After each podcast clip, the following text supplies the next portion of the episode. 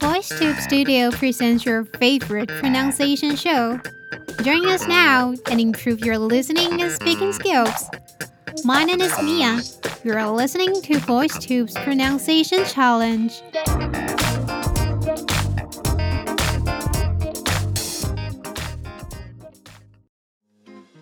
Hello, VoiceTubers. How are you today? As language learners, we all want to be as fluent in our second or third language as possible. Sometimes we are afraid of making mistakes and worrying about our accents. We try to be as perfect as possible. Some people even want to be a polyglot. Well, you know what? Polyglot isn't real, but why? Let's talk about it later and see their sentence first.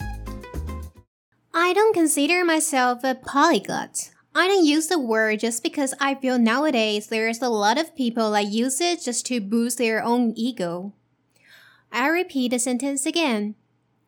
I don't consider myself a polyglot. I don't use that word just because I feel like nowadays there's a lot of people that use it just to boost their own ego. And now is today's pronunciation tips. The first one is consider. Consider. Let's separate the word into three parts. C O N is I.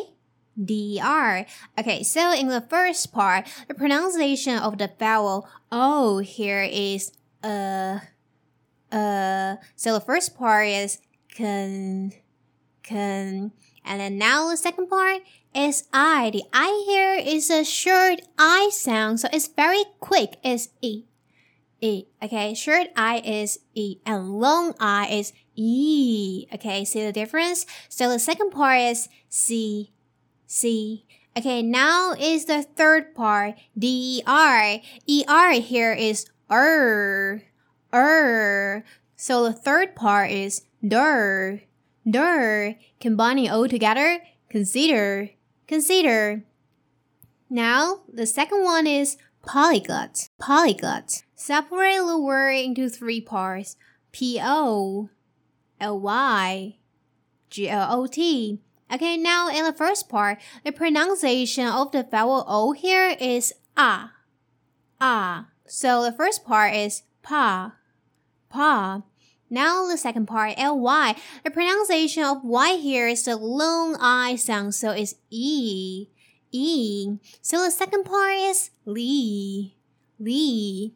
Now the third part, glot, glot. The pronunciation of O here is also ah, ah. Combining all together, polyglot, polyglot. Now let's see the third word, which is there's a lot of.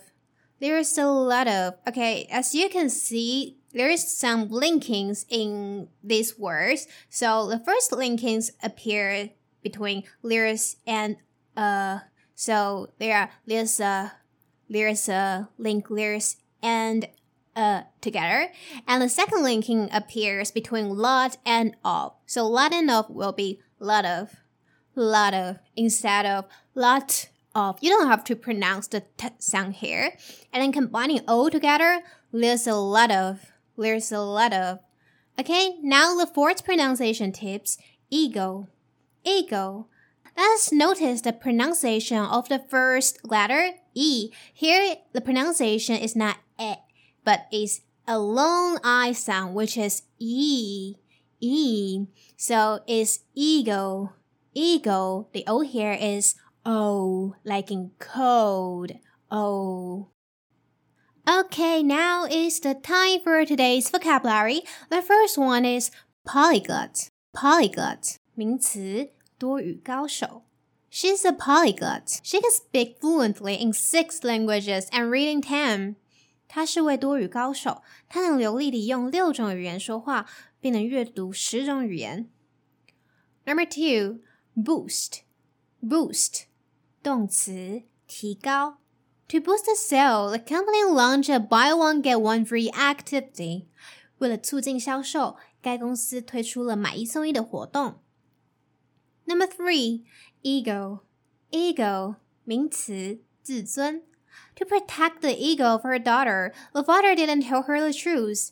为了保护女儿的自尊，父亲没有告诉她真相。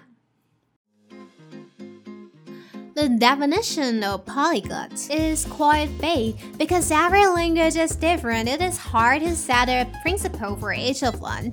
Aside from that, the norms of language also depend. Some people think it is enough for a conversation, others may think it's for an exam or certification. Well, no matter what, enjoy the process of learning different languages, and one day you'll suddenly figure out how much you have progressed compared to the very beginning.